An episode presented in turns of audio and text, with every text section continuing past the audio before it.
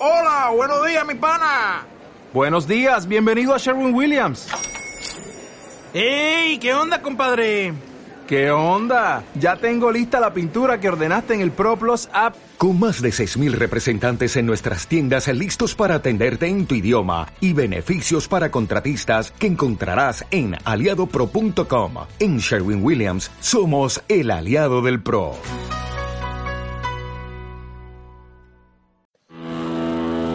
Estás escuchando Zona Hércules.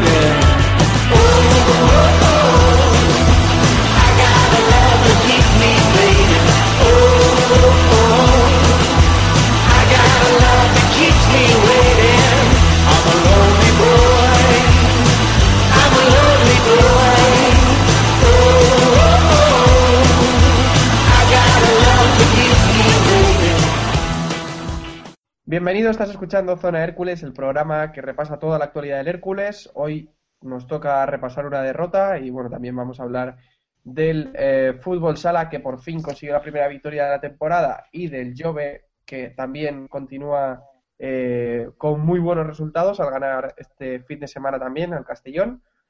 Y hoy tenemos al equipo no al completo porque nos faltan Carlos, eh, nos falta Samu también, tampoco está Peña con nosotros, o sea que tenemos, tenemos equipo, que es lo importante al final.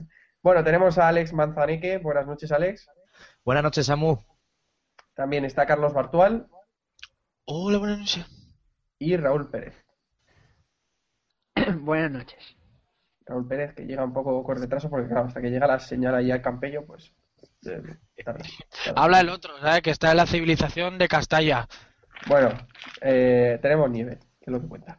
Bueno, dicho lo cual, vamos a hablar del eh, Córdoba 4 Hércules 2. Parecía que esta semana eh, ya se nos olvidaba lo que era perder partidos, que todas las dudas se iban a despejar, pero no, el Hércules siempre está ahí cuando creemos que todo funciona bien. Así que eh, derrota 4-2 eh, ante el Córdoba eh, en un partido loco, en un partido que la segunda parte sobre todo fue un caos. O sea, fue que ahí podía ganar perfectamente el Hércules, podía ganar perfectamente el Córdoba. Realmente fue lo que sucedió. Eh, ¿Qué queréis comentar de este partido loco? O sea, un partido que de verdad la primera, la, la segunda parte fue bastante interesante, con ocasiones para ambos equipos, y al final el que se llevó el gato al agua fue el Córdoba. Alex. Podía haberse llevado cualquiera, y es que al Hércules le condenaron los errores atrás y unos errores, unos errores de un Pamarot que, que no estuvo para nada en el partido y alguna vez le tenía que tocar al hombre, en este caso, el partido negro. La verdad es que el ataque la organización yo creo que estuvo bastante bien porque se creó mucho peligro y se tuvo definición de cara, de cara a portería. Pero los errores atrás, algunos imperdonables eh, de marca como Pamarot, ese hat-trick de Ulises Dávila, eh, totalmente demoledores. Además, eh, esas jugadas a balón parado que eh, Quique Hernández eh, tendrá que volver eh, a entrenar eh, durante la semana y durante las semanas próximas fueron quizá el punto más débil de un Hércules que, atrás hizo aguas, en mi opinión, por todas partes. Y eso sobre todo los balones aéreos que Pamarón no puede perdonar. Y además ante un rival como Ulises Dávila que mide 1,70 y que tuvo muchas veces eh, esa superioridad eh, por aire que, bueno, pues eh, le valió para hacer un hat-trick. Desde luego, desde luego que, que no tuvo su partido. Yo al único que salvo de toda la línea defensiva es a, a que sí que me pareció que hizo un partido bastante, bastante bueno, pero por su parte Pamarot, partido para olvidar, yo creo que, que, eh, puede, puede hacer más en los tres primeros goles, muy desacertado a balón parado, que al final eh, remate, pues como tú bien decías, un jugador que mide un metro setenta, que, que te acabe rematando y te, marque dos goles de cabeza Ulises Dávila, con todos mis respetos para el jugador que hizo un partidazo. eh, pero también es cierto que, que los goles son más de mérito del Hércules que mérito del, del, del jugador, vamos. Porque bueno, el jugador estuvo en el punto en el que tenía que estar, pero el Hércules también ahí a nivel defensivo erró bastante. Sobre lo que comentabas de que toca trabajar, pues desde luego hay que trabajar defensivamente esas acciones a balón parado porque no puede ser que cada falta que hace cerca del área es que es una ocasión de gol clarísima y, prácticamente un gol en contra, porque es que eh, es lo que hablamos, ya en Soria pasó esto, ya aquí en dos ocasiones nos pasa lo mismo, pues la situación es muy preocupante eh, a ese nivel. Y bueno, sin duda el partido condicionado por los errores defensivos del Hércules, que si bien es cierto, a nivel ofensivo no estuvo tan mal el equipo, eh, le faltó gol, como siempre está pasando esta temporada, pero yo creo que a nivel ofensivo, eh, a nivel juego, no nos podemos quejar. El equipo entró muy bien en el partido, pero es que a nivel defensivo, eh, al final el fútbol es marcar un gol más que tu rival, pero es que si te marcan cuatro, es muy difícil ganar un partido, ¿no, Bartu? El partido lo pierde el Hércules en, los 20 primeros minutos y luego un equipo que está en descenso, cuando va a remolque, siempre suele acabar perdiendo el partido. Creo sinceramente que, que cuando el Hércules comienza a asomar a ver la, luz de- al final del túnel, parece que pierde, que retrocede 40 años. Es que el- me refiero que ref- eh, retrocede en, progreso. No, puede, no pueden darse esto- estos errores a balón parado y sinceramente la caraja defensiva propia de equipos de Benjamines. Yo no sé si eh, que esperan así, si esperan así salir de los puestos de descenso o al menos conseguir un año tranquilo. Desde luego. A nivel defensivo, el Hércules dejó muchísimo que desear.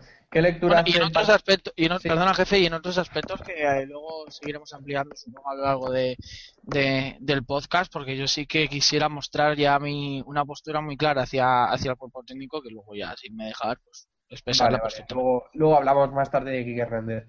Y por último, Raúl, ¿qué lectura haces tú del partido? Bueno, recalco tanto las palabras de, de Alex como la de Carlos. eh, en defensa muy mal, el equipo que entrena que entrena Carlos Bartual de Alvines entrena eh, defiende mucho mejor que, que lo que hizo el Hércules el otro día en Córdoba. Gracias, y sobre el ataque muy bien. sobre el ataque muy bien, eh, Portillo muy bien, eh, como nos viene mostrando en estos dos, tres últimos partidos. Y, y atrás, pues muy mal. Pamarot, en eso sí que no estoy de acuerdo con, con Alex. Lleva una temporada mala, no es solo un partido, estoy de, de lejos y yo creo que, que habría que, que tomar la papeleta y decirle que, que se vaya espabilando y que sea el defensa que fuera el año pasado en, en muchos momentos. Pues sí, al final, eh, mm, no sé si Pamarot lleva una temporada muy mala, yo creo que no, porque ahora mismo no recuerdo muchos errores suyos, pero, pero sí que esta semana pues no está acertado y yo creo que todo jugador necesita un toque de atención, o sea, No es que- bien, sea Claro. Pamarot, sea Portillo, sea quien sea, que parece que a veces no se puede tocar a ciertos jugadores, no, eh, Pamarot No, no, si no, no es que se puedan tocar, sino que quizás a Pamarot lo vemos un poquito más bajo que, que los otros cuatro o cinco defensas y tiene errores demasiados infantiles, como también los ha tenido Peña y como también los ha tenido, eh, yo que sé, eh, Aitor, por poner a alguien. Son No, si errores yo- demasiados infantiles que no se pueden cometer. Sí, que no se pueden Vale, cometer y Raúl. que esto tendría que, que estar revisado por, por Quique, por, por incluso los capitanes y todos, ¿no? Eh, cometer estos errores en segunda división es de juzgado de guardia. Raúl, ¿tienes algún problema ahí con la conexión? Si estás descargando algo, desenchufa. Vale, Carlos, ¿querías decir algo? Sí, que, que digo, no es que Pamarot eh, este tiene una temporada irregular, es que eh, Pamarot nos, nos tuvo acostumbrado, el, año pasado mostró un nivel bastante alto y esta, la, la temporada de Pamarot, salvo Sí, Carlos. mm, más que constante la palabra sería discreto. Si a una actuación discreta partido tras partido viene de golpe un partido como el del Córdoba, que Pamarot fue de lejos de los peores del partido, pues ya la visión cambia y Pamarot parece que está haciendo una temporada malísima. Pamarot no está haciendo una temporada malísima, Pamarot está haciendo una temporada discreta. Lo bien es cierto que si a esa temporada discreta, como ya digo, le añades partidos como los del Córdoba, pues parece que, que de los peores de, del equipo, que creo que sinceramente que, que si hubiera otra defensa, Pamarot se iría al banco de cabeza. Sí, Vale. eh, quería comentar una cosa al respecto de- del tema de Pamarot y os quería preguntar si no creéis que el cambiar tanto de pareja de baile, como se suele decir, le puede estar afectando.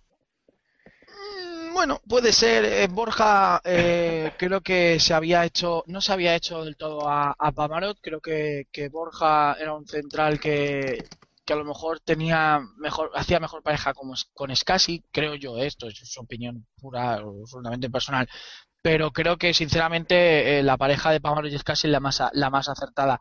Y no creo que le haya causado mucho problema el cambio de pareja, porque el año pasado Pamarot llegó a, llegó en el mercado de, de invierno tuvo en ocasiones de parejas casi tuvo en ocasiones a pareja pareja Cabrera y no y eso no afectó en parte o total al, al rendimiento del equipo creo que el problema no es ese el problema sinceramente creo que es que la defensa en sí necesita un- una lección y un, un- y un toque de humildad para, para el resto de la temporada es que parece que como no se le puede tocar a ninguno que pueden hacer lo que les haga lo que les dé la gana perdón Vale, a ver, eh, por partes. La verdad es que habéis comentado muchas cosas y ahora hacer un análisis con, con todo ello es complicado.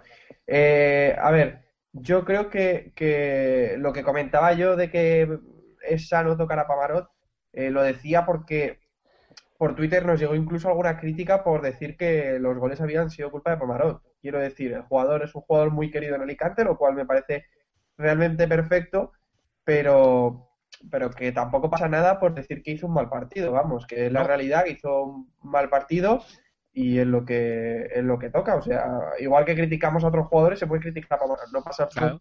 Y que todo el mundo tiene nada. malos partidos. Y Claro. aquí el don de la perfección no lo tiene nadie. Y menos un Claro. futbolista como Noé Pamarot, eh, que muchas veces es el último futbolista antes eh, del portero y que tiene sobre sí una carga de presión añadida a los demás jugadores si cabe. Con lo cual, bueno, pues a veces te tiene que tocar el haba eh, en la tarta. Eso es así. Sí. Y a los futbolistas les pasa. Sí, sin duda, está claro que, que puede pasar y esta semana le tocó a Pamarot. Eh, quizás sorprende porque Pamarot sí que es un jugador que a veces comete errores, pero eh, no tantos. La verdad es que a mí me sorprendió el mal partido que hizo Noé Pamarot esta semana y bueno, ojalá que este domingo no, no cometa los mismos Claro, errores. Pero ¿por qué sorprende? Por el nivel, por la temporada moderada que lleva Pamarot.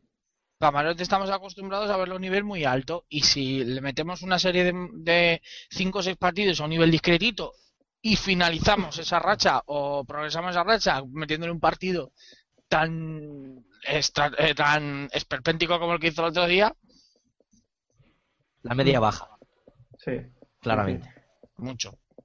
Bueno, pues si os parece, dejamos ya a Pamarot. Si queréis, hablamos de Peña, que también hizo un partido bastante, bastante flojo, eh, haciendo creo que las dos, no, la primera falta seguro.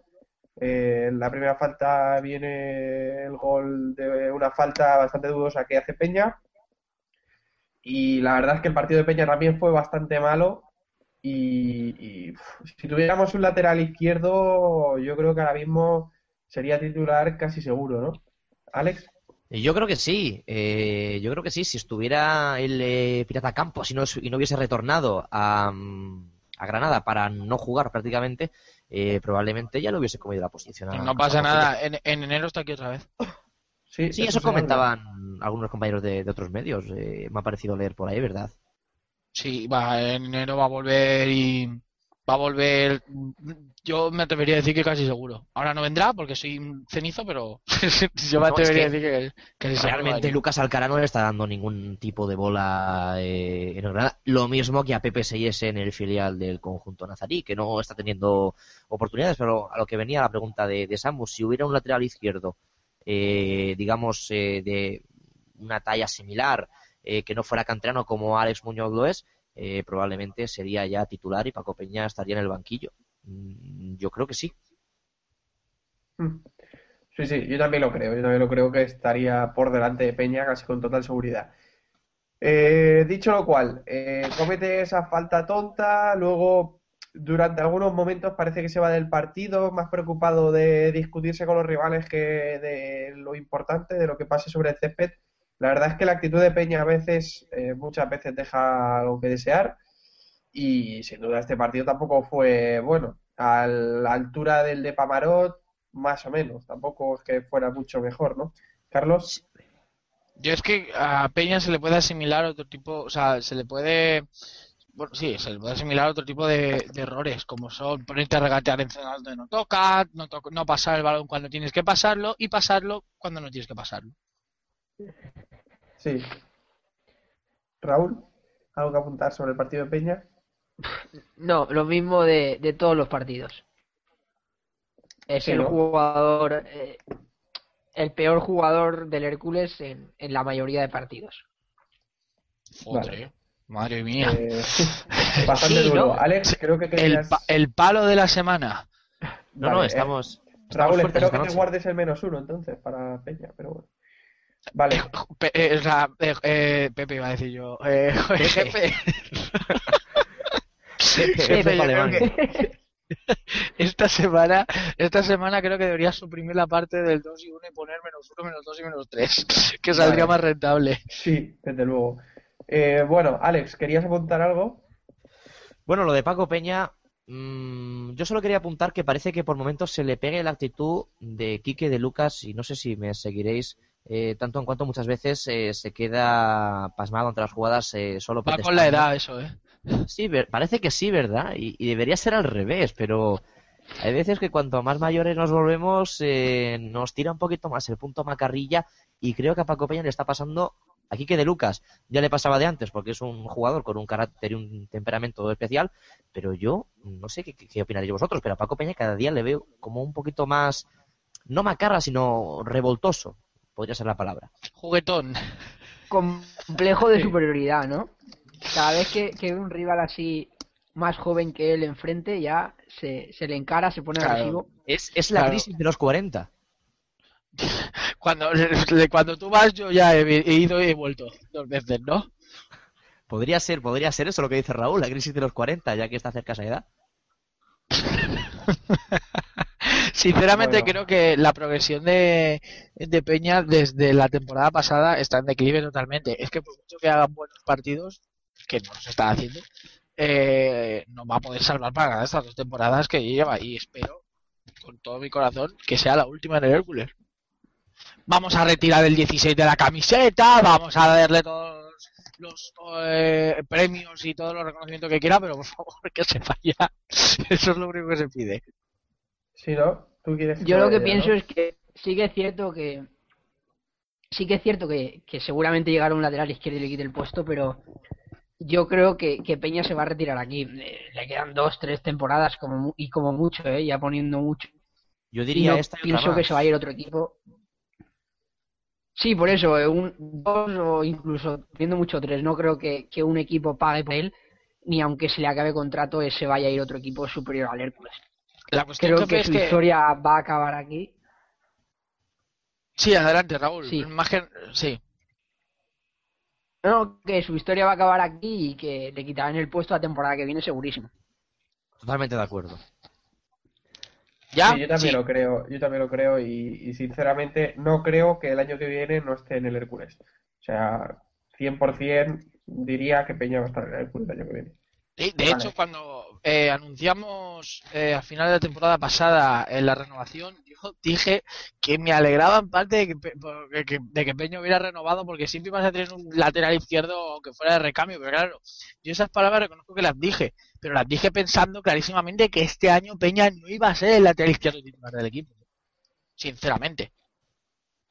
No, es que Bueno, realmente eh, lo que comentas está muy acertado. Para mí también tiene el rol de lateral izquierdo suplente, de, de algún partido suelto, de algún minuto suelto, pero no para llevar el peso de toda la banda y además eh, un jugador que se incorpora tanto al ataque como él, pues no, no, no, no, no, no le llega al físico, ya es un hecho. Y eso no, eso es, se ve en todos los partidos. Sí. Bueno, eh, al final no tenemos ahora mismo a nadie que pueda sustituir a Peña, así que desearemos que cometa los menos errores posibles y que esté lo más centrado posible en, en jugar, que al final es lo que nos importa. Así que, bueno, ahí queda. Y sobre Juanma Ortiz, eh, me comentaba un amigo, es que Juanma Ortiz no es lateral. Digo, no, eh, Juanma Ortiz sí que es lateral. O sea, Que Juan Martín Dice, es pues lateral, entonces- ¿quién ha dicho? bueno, me lo, me lo dijo un amigo. Y me decía, pues, pues vaya partido ha hecho. Es que desde luego también el partido de Juanma fue bastante malo. En el segundo gol pudo hacer más, eh, dejó bastante que desear. Y desde luego, menudo partidito también de Juanma que, que parecía que venía a ser el lateral titular indiscutible, que tiene seguridad, pero nada, al final y por el momento no está dando el nivel esperado. ¿Verdad, Carlos? No, para nada. Y yo que soy lateral derecho y sé de lo que hablo, no se está dando el nivel esperado. No me lo puedo creer. ¿Quieres decir que estarías por encima suya? Claro, a ver, está. Es un ca- medio camino entre Pérez Martínez y yo. Y Arbeloa, ¿no? Entre Arbe- Pérez Martínez y Arbeloa. Arbeloa la hablar- nuestra es extremo. ¿Qué, qué cara tenemos? Arbeloa la nuestra es extremo. De, de los años 80. No, pero lo que comentaba Samu acerca de, de su amigo que, no le, que le decía que no era lateral, tu amigo coincide con el que hizo el FIFA Manager 14 que lo pone de extremo izquierdo, por alguna razón. A pierna cambiada, ¿no? Pues sí. Igual, igual es la misma persona, ¿no? Sí, probablemente pregúntale a tu amigo si es project leader de estos de los videojuegos, porque es que igual es el mismo. No, vea, lo de Paco, lo de Paco Peña voy a decir otra vez, no, perdón. Lo de Juan Ortiz, a mí, no sé a vosotros, pero a mí me está decepcionando un poquito lo que comentaba Samu. Era el lateral derecho que se suponía que iba a venir a dominar esa banda, no iba a tener rival, y a mí no me está convenciendo para nada. Yo sé que algunos me dirían que Aitor no está tampoco para ese puesto porque no tiene calidad o, por lo que sea, pero yo mm, en determinados partidos preferiría Aitor por lo físico, por lo a veces seguro atrás, que tampoco ha tenido, sobre todo los últimos partidos que jugó, demasiado acierto, eh, pero es que de Juanma Ortiz lo que esperábamos de él mm, para mí no lo está dando. Sí, totalmente, yo estoy de acuerdo. El problema de Aitor es que el primer partido se salió, eh, nos sorprendió a todos, dijimos, madre mía, qué pedazo de ¿De jugador. Aitor, Aitor. Aitor, Aitor. Y a la hora de la verdad, el segundo partido, el tercer partido, cuarto partido, se fue deshinchando, se fue deshinchando, se fue deshinchando y hasta llegar a un nivel deplorable, vamos. De más a menos, claramente, eso sí que es cierto. Yo sí, creo sí. que la Por eso digo sería que- Juan Mortiz izquierda y Aitor derecha. No descartemos tampoco nada No, porque... en el Almería ya jugó bastantes partidos como lateral izquierdo, si, no, si mal no recuerdo. Sí, sí. Toda la Sí, sí, sí. te- Pues mira. Por eso digo, por eso digo que, que no Eh, se pero puede no se, descartar. no se ha equivocado. Algún partido jugó. Claro, ellos que tiraba lo seguro, ¿eh? me parece mentira que no Claro, lo claro. Así no se, así no se falla, ¿no? Así no- Claro. Bueno, eh, dicho lo cual, eh, en líneas generales entonces estamos de acuerdo en que Juan Martínez eh, está decepcionando, ¿no? Defrauda para mí. Vale. Hombre, a mí tampoco me está disgustando, ¿eh? Tiene cierto que se espera mucho más, pero no me disgusta Juan Ortiz.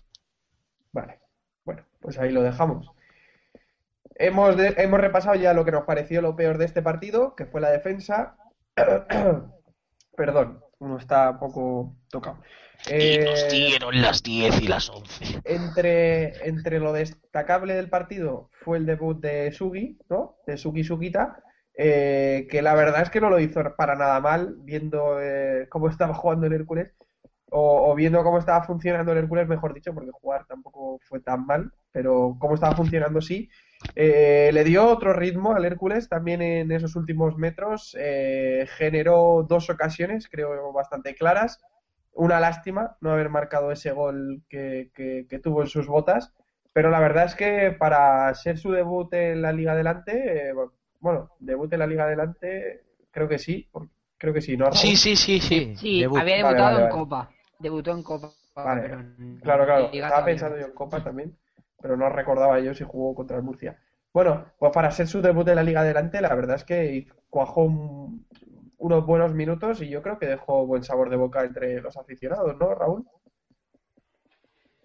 Sí, bueno, esto ya lo vimos contra el Murcia, que, que quiso dejar eh, buenos, buenos derroches de su calidad y de su tren inferior, que sabemos que son sus, sus mayores características. Y lo que pasa es que contra el Córdoba, pues tuvo la suerte de, de poder abrirse mucho más sobre el campo, que recibiese mucho más la pelota, porque la verdad era el Hércules está en ataque muy, muy soso y saliendo él eh, aportó electricidad y, y supo cómo, cómo abrir la defensa del Córdoba para crear ocasiones. Incluso estuvo a punto de marcar, lástima que Saizar le parase, le parase el disparo, pero bueno, yo creo que dejó buenas sensaciones y que Quique va a contar más con él. Ahora que, que parece que con Herbás y con Fon no cuenta mucho, con Lucas parece que tampoco, y con Sugi va a entrar y ojalá entre más en las convocatorias.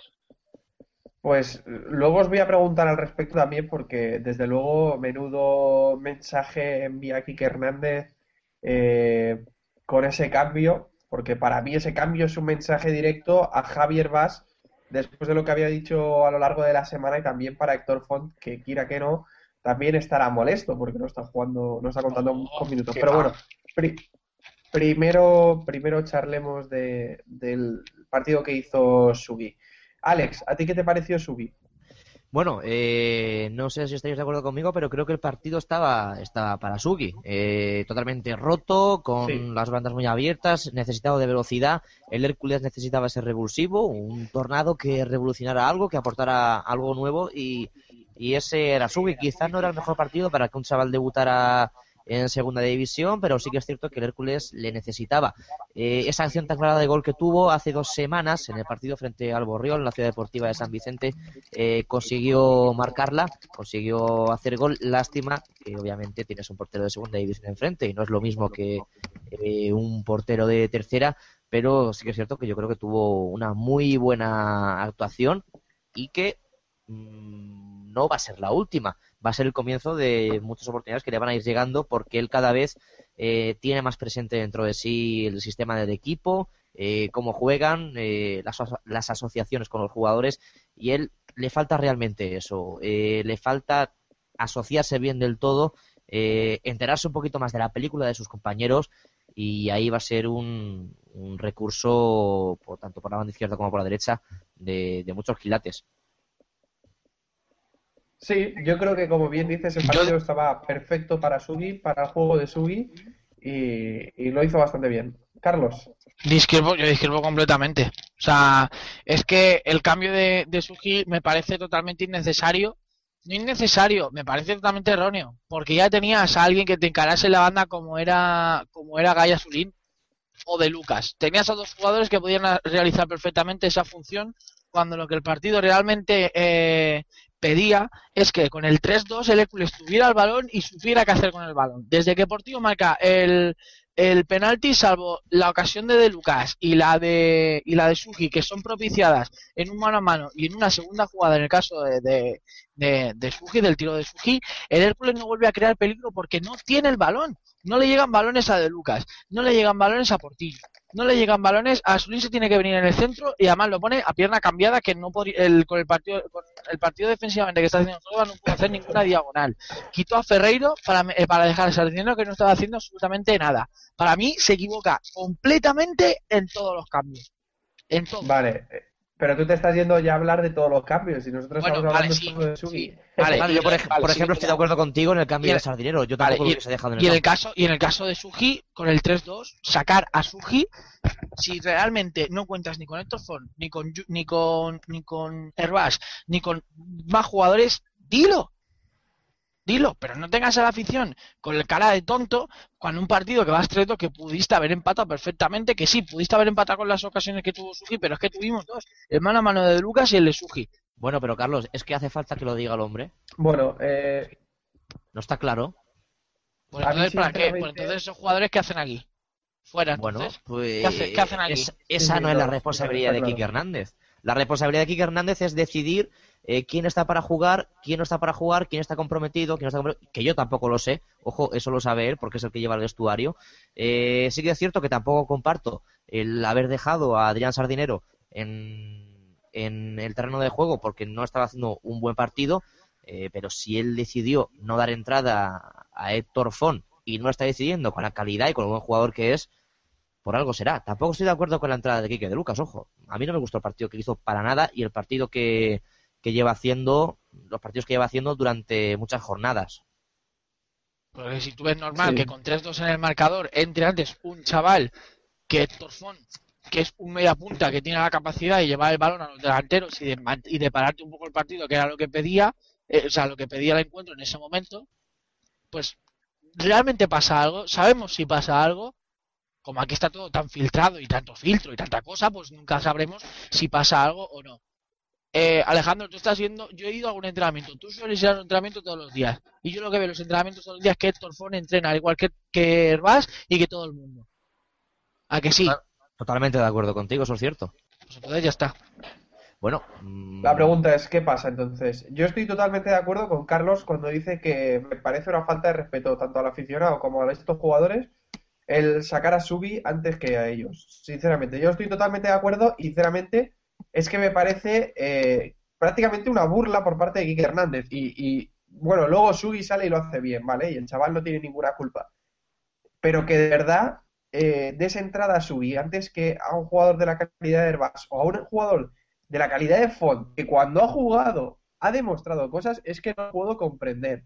Porque si a mí me dices que el Hércules jugó de pena contra el Murcia, con Héctor Font de titular, vale, lo puedo comprender. Pero es que el Hércules jugó bien contra el Murcia. Ganamos, ¿cuánto fue? ¿3-0 al Murcia? ¿2-0? do- 2-0. 2-0. No 2-0 recuerdo- y con la, y con la 2-0, torre fuera todo el 2-0. partido. Y también la pretemporada que prácticamente la hizo toda como titular Héctor Font, que hizo Es que una lo jugó todo. que hizo fu- funcionar al equipo, que daba gusto verlo jugar. Jugó Pero ¿qué ha pasado, qué ha, qué ha pasado a, partir, a partir de ahí? Yo no lo entiendo Es tampoco. que esa, esa es la duda, esa es la duda. ¿Por Claro. qué? No lo entiendo. O sea, yo, yo no comprendo que salga Quique Hernández a rueda de prensa y explique qué ha pasado. O sea, que diga, pues Héctor Font no es titular por esto, por esto, por esto. Y a partir de ahí ya lo entendemos o no. Pero es que, Y, y sería lo Sí. lógico y sería lo que una persona normal tendría que hacer. Pero todos somos conscientes de que esto es el Hércules Club de Fútbol. pero Si ¿por sale Por- Hernández a decir eso, Si sale, no, pues Yo igual que que salió el año pasado. En diciembre, en diciembre no salió Quique, Quique Hernández en diciembre a decir que seis elementos se tenían que buscar equipo porque se habían ido de fiesta.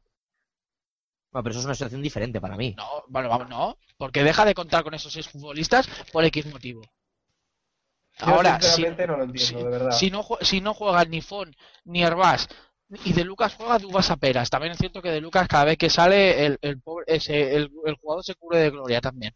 Pero bueno, Sí. C- Cierto es que son Herbás, Héctor Font, eh, De Lucas y algún jugador más que seguro que me dejó por ahí que ahora mismo no acuerdo. Bueno, Johnny, la moto que nos han vendido, impresionante. Sí, sí, sí, sí, y, y la y, y son cuatro jugadores que son medio equipo. Medio equipo. Y, un- y son jugadores que te pueden sacar de situaciones como la del otro día del Córdoba con el 3-2. Y sacas a Suki que se encontró con una, eh, con una, con una ocasión y ya está. Nada más. Absolutamente Bueno, nada más. Sugi lo hizo bien y Sugi yo creo que en este asunto no tiene el pobre ninguna culpa. No, a ver, evidentemente. Persona obviamente que hablando dice- que estamos Claro. hablando de la. Claro. Eh, Está Claro, claro, Sugi no es Adán, ¿eh? Sugi- no es Adán. Sugi, Sugi no va, no va a decirle Quique Hernández, bueno, Sugi, venga, ponte la camiseta y salta. Y le va a decir Sugi, no, no, no, hombre, mete Y a Arbas saca a Font, Font. por favor, hombre. Claro, por favor, ¿cómo voy a salir yo? Obviamente, eso no lo va a hacer porque, vamos, es que no. Bueno, en fin, es que no, no hace falta ni repasar eso porque no tiene ningún sentido. Pero aquí la pregunta es: ¿por qué Héctor Font no cuenta con ningún minuto? ¿Por qué eh, Javier Vaz no cuenta con ningún minuto? Es cierto que Javier Vaz, cuando ha jugado, no ha demostrado absolutamente nada, salvo el centro ese que pone frente al Castilla. Pero yo, lo de Font, de verdad, es que no lo entiendo. De No se verdad, entiende. no lo entiendo. Estoy de acuerdo contigo, No pero lo entiendo para nada, no lo entiendo para nada. eso y- tiene que salir a explicarlo eh. Quique Hernández en rueda de prensa. Sí, sí, sí. Y, y si lo hiciera, yo le, le aplaudiría y diría, pues muy bien, se ha explicado el hombre, ha dicho lo que piensa, ha dicho por qué no hace esto y por qué hace esto, otro, esto, otro y esto, otro. Pero también comprendo la situación que tiene que tener Quique Hernández en su cabeza y en su alrededor de no poder salir a decir eso. Eh, yo no Yo lo lo, que, entiendo. lo que quiero decir es eso. Pero ¿por qué no Yo puede no salir a decir eso? ¿Quién, Y- le, ¿Quién le impide a de- salir a decir eso? Y, y yo, creo que es que tampoco ha surgido la pregunta, ¿eh? Yo es que no pasa creo nada quiere, ya está. Yo, yo creo que no juega porque Quique no quiere, punto, ya está. No hay que darle Pues ya, más está, ya tengo pregunta Pues para el viernes. sea, sinceramente, Quique- sí, me parece. Quique manda en el vestuario, ¿no? pues Quique dice que, que, no juega y ya está. Claro. Y Ya está, o sea, eh, es como y prepartido, todo. creo que también nunca, nunca ha surgido esa pregunta. Bueno, pues habrá que Nunca hacerla, ¿no? No, y mm, si no recuerdo mal, hace un par de jornadas, eh, Quique Hernández admitía en rueda de prensa que había sido injusto con Héctor Font. No sé si lo recordáis vosotros también. Sí, pero, pero no ha jugado. Efectivamente. Él ha dicho que ha sido injusto con él y es lo único que ha comentado de Héctor Font. Por comentar lo que, sí, lo que hizo. ¿Cuándo fue?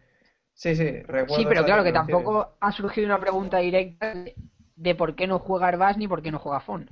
Exacto. Y eso se lo va a preguntar Carlos Bartual el próximo sábado en rueda de prensa. El viernes, habla el viernes, el viernes habla. Ah, habla el viernes. Sí, me ha comunicado mi fuente que habla el viernes, sí. Qué machote. Muy bien, pues entonces eh, se lo preguntaremos. Espero estar también yo por ahí presente para hacerte eh, apoyo también, moral. Bueno, pues me, me parece una pregunta. Igual os echan, igual os echan de la rueda de prensa. Ah, no, se lo va a preguntar él, ¿eh? Yo creo que se lo intentáis, vosotros Ojalá. lo intentáis. Que no se, que no se, que no se identifique como Carlos Partual de Zona Hércules y ya está todo. No, que va, como no me Como si no le conociera. Ya ves. Eres conocido, Bartu. Ya te En digo. fin. Bueno, Ponte- prosigamos. ¿Sí? Raúl, ¿querías decir algo más o seguimos? A lo mejor se le olvida el chiste, como va con retraso. Bueno, venga, pues seguimos. Eh, por cierto, Sí, comentaba. Da- ya- Seguimos, seguimos. Lo que yo Venga, te Raúl, suéltalo ya. Raúl, suéltalo ya a la de tres. Una, dos y tres. Venga, Raúl. Bueno, pues paso la oportunidad, pa- paso la Raúl. oportunidad de Raúl de explicar lo que quería explicar, así que proseguimos. Y decía Carlos Bartual que, que con Dioni nos vendieron una buena moto. ¿Qué os pareció Dioni este fin de semana? Bartual. Pero, pero jugó. Sí, jugó. No, a ver, he de reconocer que a mí Diony, Diony me está sorprendiendo negativamente, pero a niveles estratosféricos. Me y me parecía bueno. Ahora me parece muy malo. A mí en pretemporada me parecía bueno y la verdad es que ahora también me parece muy malo. Es que Estoy no da totalmente de acuerdo con vosotros. No da una, macho. Es que es increíble. Tiene, no sé yo si tendrá una crisis de confianza o, o qué le pasará al chaval, pero es que de lo visto en pretemporada a lo que estamos viendo de Diony ahora, es que es otra de esos, es, es otro de esos bajones que tampoco se comprende. Es muy decepcionante. Sí. Muy, muy decepcionante. Y él tiene que estar ya con la moral un poco comida al respecto porque él se ve, eh, ve lo que hizo en pretemporada y, ve lo que hace ahora y dice, vamos, estoy a años luz de mi mejor eh, versión. Y además yo recuerdo haberle entrevistado después del Orihuela, del día del Orihuela, que además eh, se perdió de forma abultada y el jugador en una sonrisa de oreja a oreja, igual que Aitor. Y ahora tiene que verse el chaval de decir, no estoy dando una. Sí, probablemente. Y la verdad es que es lo que dices. O sea, yo en pretemporada le veía y decía, bueno, pues tiene buena pinta este chico, tal, no sé qué. Pero es que ahora es que no, nada, ¿eh? Ni un control, ni un sencillo control le cuesta muchísimo. Es que le cuesta, le cuesta Además- hacer cualquier, cualquier cosa. En pretemporada le veíamos que era capaz de recibir de espaldas, darse la vuelta, de, de- de tocar atrás, de tocar a, a las bandas, incluso de regatear, internar en área y tenía también un disparo de media distancia bastante aceptable. Eh, recuerdo el partido contra el Villarreal B, hizo un partidazo eh, y claro, yo sobre todo a, a partir de aquel partido dije, este chico tiene que ser el delantero centro titular de este Hércules, Sí, porque, porque es un crack.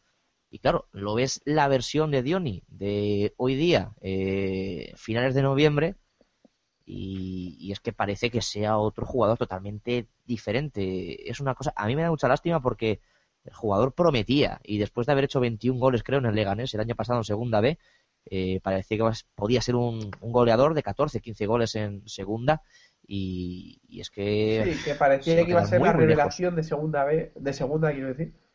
Exacto. Y nada, al final nada. En fin, todavía queda mucho tiempo, pero es que Claro. el asunto. Es que las jornadas Eh, pasan. sí, y no es que a mí no me sirve el tema de. No, todavía estamos empezando, no, no. Hay que empezar a sumar ya puntos porque como decía alguno por Twitter, los milagros ocurren una vez, pero, Sí. pero y todos que los años este, no y que este equipo lleva junto, este equipo lleva junto desde finales de julio. Y estamos a finales de noviembre. Y vale que hay que adaptarse y que a veces es complicado adaptarse a tus compañeros, sobre todo cuando el volumen de fichajes es tan grande. Pero yo creo que estos meses que han pasado de por medio ya mm, y trabajando todos los días, pues eh, las adaptaciones se hacen en agosto y a partir de ahí es trabajo continuo y, y seguir mejorando, pero mejorando como colectivo. Sí. Bueno, eh, la pregunta que yo os quiero hacer, no le voy a dar a más vueltas. ¿Destituiríais ya a Quique Hernández? No. Vale. Así, No. sencillo. Ronda rápida. ¿Y Carlos Bartual? Ha desaparecido. Carlos Bartol yo creo que dirá que sí. Carlos Bartual tiene el micrófono cerrado, creo. Y me Y parece buena sí, idea. seguro. Ahora, perdonad, que no, que no había forma, se había desbloqueado. Eh, sí, yo directamente después del partido del Córdoba lo hubiera pensado. Sí, te lo he dicho. Te lo Que he no, que es dicho. verdad, sí. Eh, y de hecho, espero. clarísimo. A ver, y no, yo no quiero nunca que el equipo pierda, que esto quede claro. Eh, pero sinceramente, si se vuelve a, a- se vuelve a citar una actuación en Enrico Pérez como o vuelve a ocurrir eh, eh, cambios extraños, como viene sucediendo en los últimos partidos, es que no vamos a salir de ahí nunca, nunca. Sí. A ver, está claro que, que alguna decisión se tiene que tomar ya y veremos. El partido de este domingo yo creo que será clave, vamos. eh, yo es que no, no me imagino una derrota del Hércules sin que Quique Hernández acabe destituido, de verdad. O sea, yo creo que se le dio la oportunidad después del partido, perdón, en Girona, que sinceramente se dijo que todo lo que no fuera a ganar eh, sacaba a Quique Hernández del Hércules, dejaba a Hernández fuera. Eh, se le dio la oportunidad y yo no sé si se le va a dar otra oportunidad. Sinceramente, yo Aquí creo también que no. entrará, aquí también, perdona, Samu, entrará el factor económico, si se puede contratar a otro técnico Sin duda, o, sin duda. o tal. Eh, ahí creo que lo veo un poquito más complicado, según cuadran las cuentas, o según no cuadran las cuentas, mejor dicho. Eh, yo como técnico no lo destituiría. Eh, soy de Quique y eso todo el mundo lo sabe. Sé que es cierto, y esto también se lo critico, ha tenido decisiones perdón, eh, bastante desafortunadas, decisiones que no comparto, eh, pero yo soy de los que piensan también que si viene otro entrenador, perdón, viene para salvar a este Hércules del descenso, viene para intentar algo más, porque si viene para salvar al pregunta- Hércules del descenso, para eso tenemos a Quique Hernández, creo Yo yo. creo que la pregunta más bien sería eh, ¿quién puede venir? Esa sería más la duda.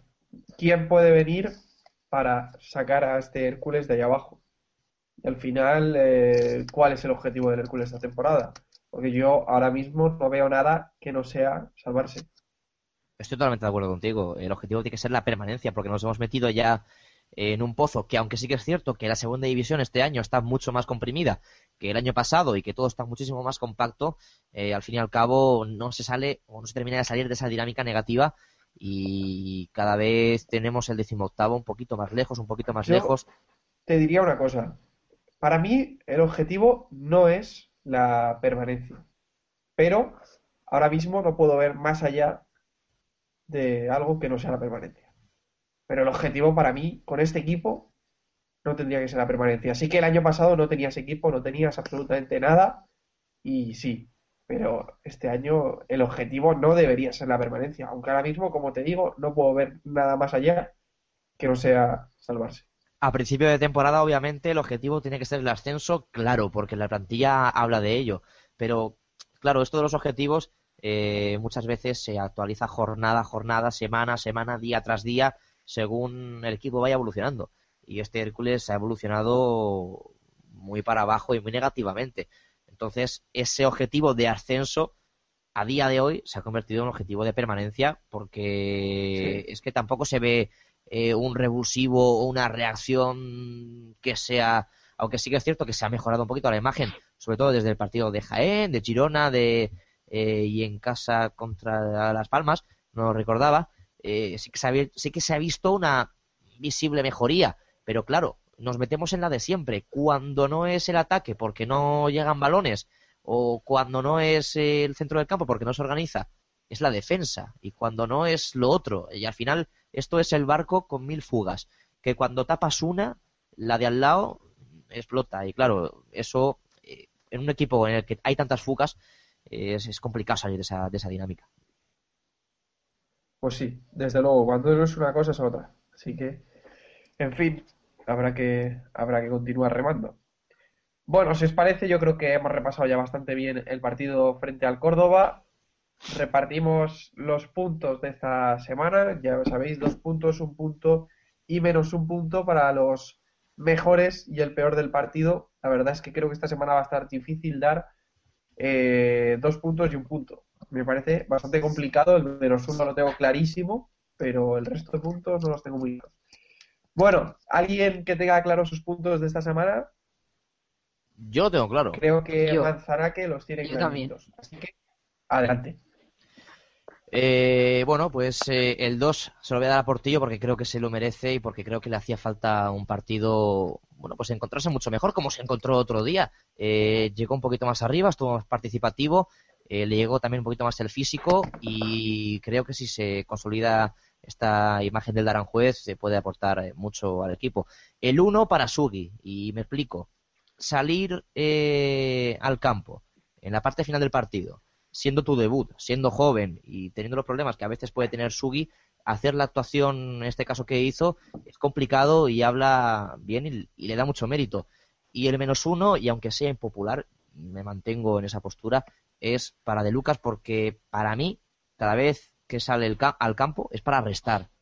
Eh, veo que, resta. Eh, por algún motivo, él eh, se frustra, no sé, pero veo que resta, se encierra en la protesta continuada al árbitro y, creo que no, no sé, ahora mismo no está para ser ese revulsivo que se pretende saliendo en la parte final de las segundas partes.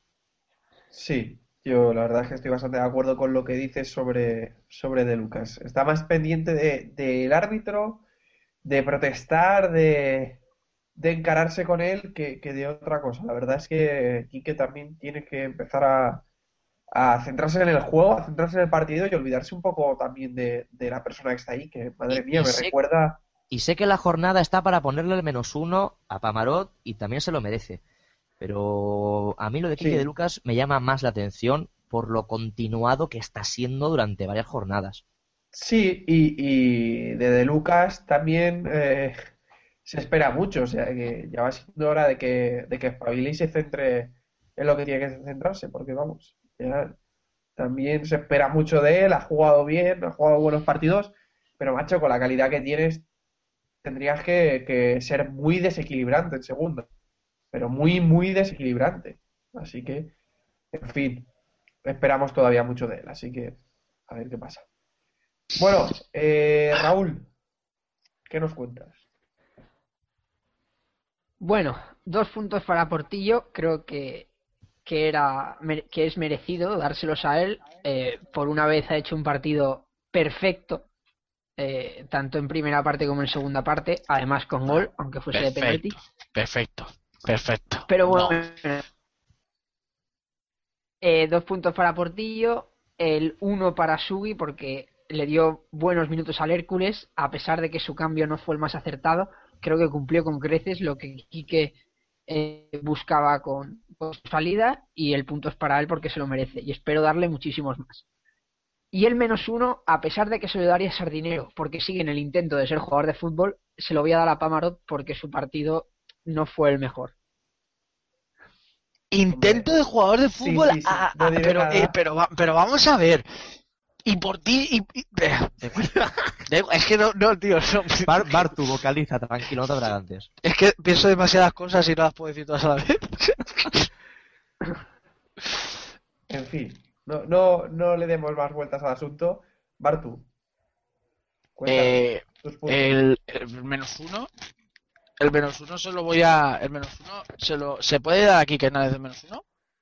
Mm, no. no, no. Bueno, pues el menos uno se lo doy a, a Pamarot. ¿Vale? Sí. El prosigue. punto. Ah, correcto. El punto se lo doy a Scassi, porque me parece que fue el único que se salva del partido. ¿Sí? Y atención, Ojo, ojo. Hay noticia en zona Hércules. los dos puntos se los doy a Portillo. Venga, va. Ya es. Portillo. ¡Ole! Oh, no puede ser. No me lo creo. Momento Aplausos. histórico en Hércules. Momento histórico. Carlos Bartuán le da dos puntos a Javier Portillo. A Raúl se le saltan las lágrimas. Raúl dice que no puede seguir grabando, que ya cierra y se va. Bueno, eh, es el día más bonito en la vida de Raúl, seguramente. Así No, no, no, bueno, espera, espera, espera, ahora viene lo mejor. Explica por qué se los das. Cuidado. Venga, va, Bartu. Porque fue el único que en ataque hizo algo. Sinceramente. Y creo una cosa. Gracias a Kike Hernández le doy los dos puntos a Portillo. Porque si se hubiera quedado Ferreiro, se los hubiera dado a él. Vale. Siempre, en algún resquicio de ese argumento había que, que- que ir a por él. Pero Sí, es que sí. Ferreiro y. Portillo, Ferreiro y Portillo era lo que más estaban haciendo ofensivamente. Sí, sí, sí, sí. Sí, es cierto. Fueron La los dos pregunta mejores. desde luego. ¿Le, le vas a pitar el domingo? Yo no pito nunca a ningún jugador. Nunca, nunca he pitado a nadie. Pero porque no sé. Bueno, Simplemente. De verdad, no sé Bueno, silbar. bueno, bueno. pero, pero no sé silbar así fuerte como hacer el... No sé hacerlo, pero que, que sí... No, yo a Portillo no le voy a chillar. Vale, pues ahí queda la declaración de Carlos Bartual. Y voy a repartir yo los puntos hoy también. Eh, Repartir los cheques. Pleno, pleno de dos puntos para Portillo. También se los doy yo hoy. Eh, le voy a dar uno La hora Scassi. feliz de Zona Hércules. Le doy uno a Scassi Ahora entiendo, la menos uno. FIFA, ahora entiendo la FIFA dando más días para los votos del Balón de Oro. Estaba esperando este momento. Desde luego. Y el menos uno se lo lleva Paparot. Porque el partido que hizo es merecedor de muchos menos unos. Jefe, bien los puntos, ¿eh? Te los has currado. Sí, sí, sí, me los he ido copiando. Así que nada.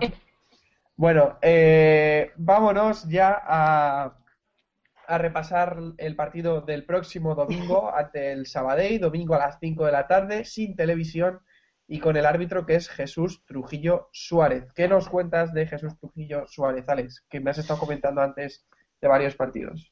Bueno, varios partidos pitados al Hércules de este entrenador, perdón, de este árbitro del eh, Colegio Canario, más correctamente de la delegación tinerfeña. En 2009-2010 pitó aquel famoso Hércules Celta de Vigo con aquel 1 a 0, golazo según Carlos, de Tote. Lo cierto es que no le quito mérito a aquel gol, que nos acerca un poquito más a Primera División. También en Es la que 2000 todos los goles de Tote son golazos, ¿sabes? Exactamente, yo Ah. decía yo. En la 2012-2013 pitó en dos partidos al conjunto herculano, en aquel Recreativo de Huelva 1, Hércules 1, Enrico Pérez, y en aquel Numancia 3, Hércules 2, eh, que, en el cual el conjunto de Quique Hernández estaba ya totalmente salvado una eh, temporada más en segunda división y con aquel eh, penalti y expulsión pitado a Leandro Cabrera que también ha sido Correcto. objeto- fue objeto de polémica Vaya. en su día. Vaya. Mejor persona que jugador. ¿Cómo era eso? Alejandro No. Ledesma. Eso no era de Leandro Cabrera. Ah, vale. Eh, esta temporada, bueno, pues eh, llega habiendo pitado ya siete partidos. De momento ninguno de ellos eh, al Hércules, con lo cual debuta esta temporada en el José Rico Pérez, este colegiado tinerfeño de 30 años. De acuerdo. ¿Qué podemos saber sobre el Sabadell? Raúl, algo que conocer o que tener en cuenta del Sabadell. Eh, tiene, por ejemplo, a Tamudo, ¿no? De la delantera. Sí, es un equipo catalán. Está bien saberlo eso. Un buen dato. Bien, ¿no? Eh, Sí. Tienen a Tamudo. y Valor. tienen, creo, Y tienen al presidente japonés, No, no, este no. nuevo, ¿eh? No tienen a Lanzarote. Este año han perdido a Sí, Lanzarote. vienen de perder 1-2 en casa. Vienen de perder 1-2 en casa con el Alcorcón. Ya sabemos que el- los equipos que suelta el Alcorcón. Raúl, Y en Raúl, la se te- tabla, se te pues- llega un gozo. A ver, prosigue, Raúl. ¿eh? El resto nos callamos. Y en la tabla están justo por encima nuestra, eh, con tres puntos más, 15, nosotros tenemos 12, en eh, vigésimos, y hay que ver, ahí va a ser una lucha de, de equipos en descenso. El que gane, el Hércules creo que no puede, no, no puede. El que gane, si gana el Sabadell estará, si gana el Hércules estará a un Nada. Raúl, no se te entiende nada. de- Tu conexión no funciona bien. Conexión Bueno, no autorizada, porque vamos, no la sé. conexión de Raúl hoy deja mucho Eh, es Deja más que desear que la defensa del Hércules. Es Terminator este hombre. Sí, deja más que desear que la defensa del Hércules. Bueno, eh, pues nos quedamos sin saber gran cosa del, del Sabadell. Bueno, simplemente lo que decía Raúl, que están bastante cerca en la clasificación, si no me equivoco, una posición, ¿no? Por encima de nuestro. Y como decíamos, eh, pues el partido es el domingo a las 5 de la tarde sin televisión. Así que todos aquellos que queráis disfrutar del encuentro tendréis que ir al Rico Pérez. Bueno, ya tengo los datos aquí. Decía Raúl que está en una posición por delante nuestra, con 15 puntos, con 12 está el Hércules. Eh, fuera de casa, tenemos que destacar del Sabadell que fuera de casa tan solo ha sumado dos puntos, dos empates, lejos de la Nova Creu Alta, o sea que es un equipo eh, al que se le puede ganar aquí en el Rico Pérez, o al que se debería poder ganar aquí en el Rico Pérez. Así que eh, cuatro goles a favor y 12 en contra del Sabadell fuera de casa. Ojo a esos datos que, que son interesantes. Es día de conseguir victoria. No se Bueno, puede escapar. ¿Sí? Rival directo como lo fue en su día el Eibar y el Real Jaén y que viven otra vida ahora mismo estos dos conjuntos, Desde el Eibar luego. sexto y el Jaén décimo. Desde luego, desde luego. Les dimos vida. Esperemos no darle vida también al, al Sabadell, que desde luego el Sabadell no es el conjunto potente que nos visitaba en temporadas anteriores, con, con grandes jugadores que, que, por ejemplo, pues eso, eh, despuntan ahora en primera división, como puede ser Lanzarote con el español, que lo está haciendo bastante Pero, bien. pero Tony Lau está, ¿no? Pues la verdad es que me pillas, si quieres lo busco. Sí, no, sí, Tony Lau, Tony Tony Lau Lau es está. de los pocos que está. Tony Lao está. Manuel Gato, está- ¿Y, y dónde Paco juega? Sutil, ¿Dónde, Longas. dónde juega, ¿Dónde juega Tony Lau? ¿Dónde juega? Madre mía. Tienes, tienes un humor Lo lamentable. Dani Bautista van de la mano. ¿eh? En el lado. Bueno, tenemos a Tony Lao. Venga, Bartu. A Tony Lao, a, a Naucet, que continúa también.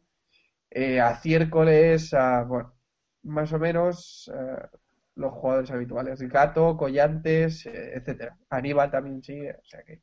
Bueno, eh, Es que- la plantilla. Tengo que decir rápidamente que me ha hecho mucha gracia Raúl especificando lo de en un lado. Por eso me Sí, ha hecho sí, gracia. estaba, estaba claro por dónde iban los tiros. Los tiros iban por un lado también. Bueno, eh, domingo, 5 de la tarde, Estadio José Rico Pérez. Allí os esperamos para vivir el Hércules Sabadell.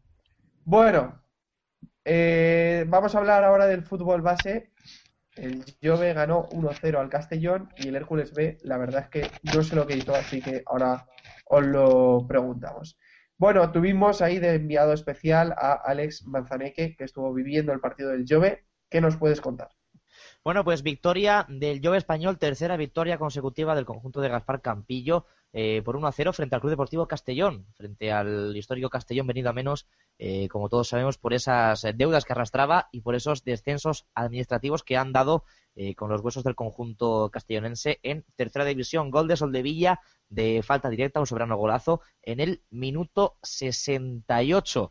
No estuvo Sugui en el partido, pero sí que estuvo Alex Muñoz, que tuvo una actuación destacada, igual que Tony Soldevilla, autor del gol, y que otros jugadores como Ayo y como Carles Ruzafa. El conjunto sanvicentero se sitúa tercero en el grupo sexto de la, de la tercera división con 25 puntos tras 14 jornadas disputadas a nueve puntos del Eldense, que es eh, primero, y a dos puntos del Muro, que es inmediatamente segundo. Se enfrenta este fin de semana al Club Deportivo Llosa, que es eh, una población situada en la comarca valenciana de la Costera, el próximo sábado a las 5 de la tarde en esta localidad. Club Deportivo Llosa comienza la jornada como quinto clasificado con 22 puntos, muy cerquita, solo a tres puntos del conjunto san vicentero. Así que bueno, esperemos que la racha de victorias continúe, eh, se consiga la cuarta y además se consiga esa racha eh, de más partidos ganados durante la temporada. De momento se empata con la racha de tres victorias consecutivas conseguidas también en la jornada 2, 3 y 4. Qué bien se nos documenta este, este Alex, ¿eh? Madre mía, vaya fichacazo. Hombre, Bueno, eh, hombre, ¿ibas a decir algo? Venga, adelante. no, era un hombre de auto... ¿cómo? De, darme una palmadita a la espalda yo mismo. Ah, vale, muy bien, muy bien. Eh, jefe, Bueno, tengo el pues- Hércules B por aquí. Vale, Carlos Bartual nos cuenta el Hércules B. Bueno, ¿qué nos cuentas? ¿Otra derrota? No, al contrario. Ah, victoria. Sí. Esto es nuevo, esto es Muy nuevo, bien. esto es nuevo. Muy bien, jefe. Se ríe el tío como pulgoso, es No, Hércules, Hércules, Hércules B2, Santa Pola 1. Con esta victoria, el segundo filial del Hércules se aleja de la zona del descenso. Ahora mismo ocupa el decimosexto lugar de la clasificación con 13 puntos. Está a 3, está a tres puntos por, a- por encima del equipo de, de Benidorm, de Ciudad de Benidorm, que es el que marca la salvación con 10 puntos y a cuatro puntos, cuatro puntos por encima del Santa Pola, que es el primer rival que se encuentra en puestos de descenso. Ya que comentamos, está a media tabla, eh, ahora mismo está a 9 puntos, a, a 11 puntos, perdón, del tercer clasificado, que es el primer, el, el prim- el primero de los equipos que conseguiría el ascenso eh, de categoría. Como decimos, el Hércules, el Hércules B ganó 2-1 al Santa Pola y esto propi- bueno, propició que fuera la tercera victoria de la temporada de, del segundo filial del Hércules, del Hércules que no lo está pasando realmente bien y que bueno, parece ser que va saliendo de esa racha de resultados. Sí, lleva tres jornadas consecutivas sin perder el Hércules B, así que eh, lo he dicho yo en plan broma, o sea que nadie se lo tome a mal. Que Bueno, sí, de hecho, eh, había perdido, pero como has dicho tú, han cambiado el resultado. Claro, claro, efectivamente. Bueno, eh, si hablamos Sí, del la fútbol semana que sala- viene, Vale, sí, bueno, Raúl. la semana que viene, Aspe Hércules, el Aspe lleva cinco partidos sin ganar, está justo encima por encima del Hércules y el Hércules todavía no gana nunca fuera de casa. Ojo a ese partido. De acuerdo, pues lo apuntamos. Aspe Hércules. Bueno, eh, hablaba yo del fútbol sala, ya me estaba adelantando, y es que tenemos ganas de hablar de fútbol sala porque el Hércules San Vicente consiguió la primera victoria de la temporada ante un rival directo, no, directísimo eh, de la liga directa del Hércules en esta segunda división, en esta categoría de plata del fútbol sala español.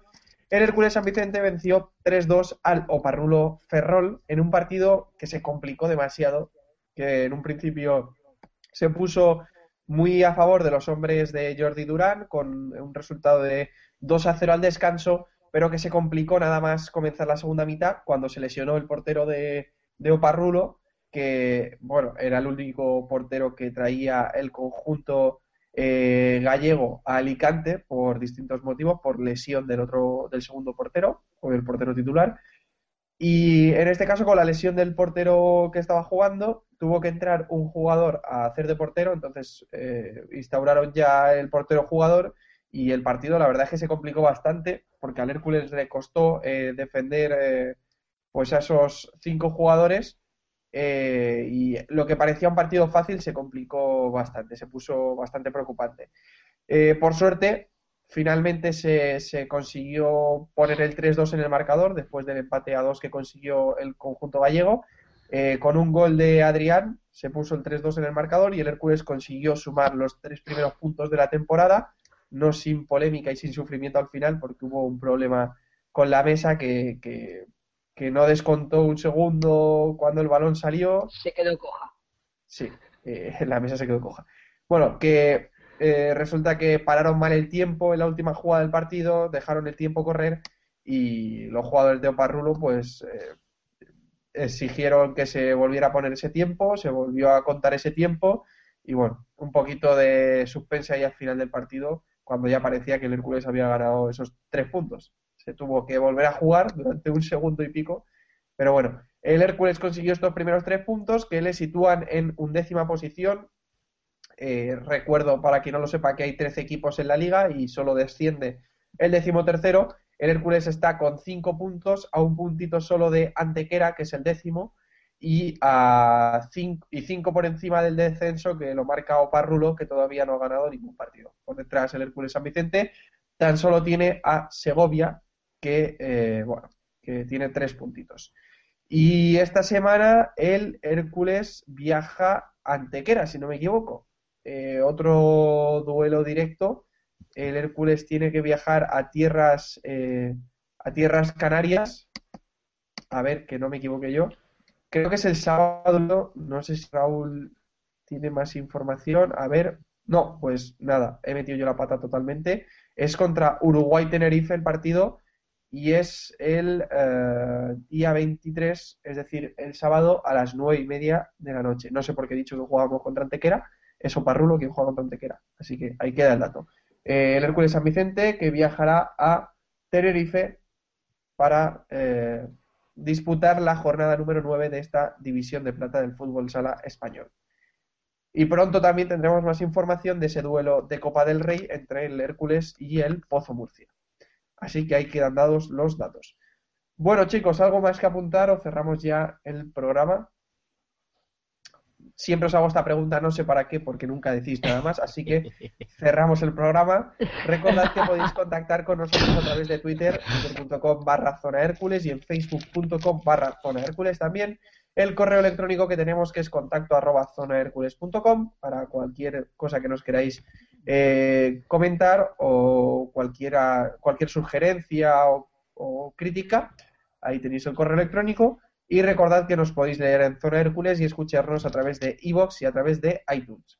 Bueno, Alex, Carlos, Raúl, hasta aquí llega el programa de hoy. Lo que tiene que hacer jefe es forzar la máquina a los que no vienen, que siempre venimos a. ¿Qué dices? No ¿Qué me dices? nada, así que eh, No despedimos se ya el quede que por programa. portillo de dimisión o algo así ha dicho. Que no, hombre, que no. Que siempre venimos a currar lo Bartu- Bartu mismo. ha puesto de todo aquí, bien, suelta y... Y pues espérate que Bueno, falta. no, se, Habló Robocop, ¿sabes? no se os entiende nada, así que vamos a despedirnos. Muchas gracias por escucharnos y recordad, macho Hércules. Adiós. Adiós. Adiós.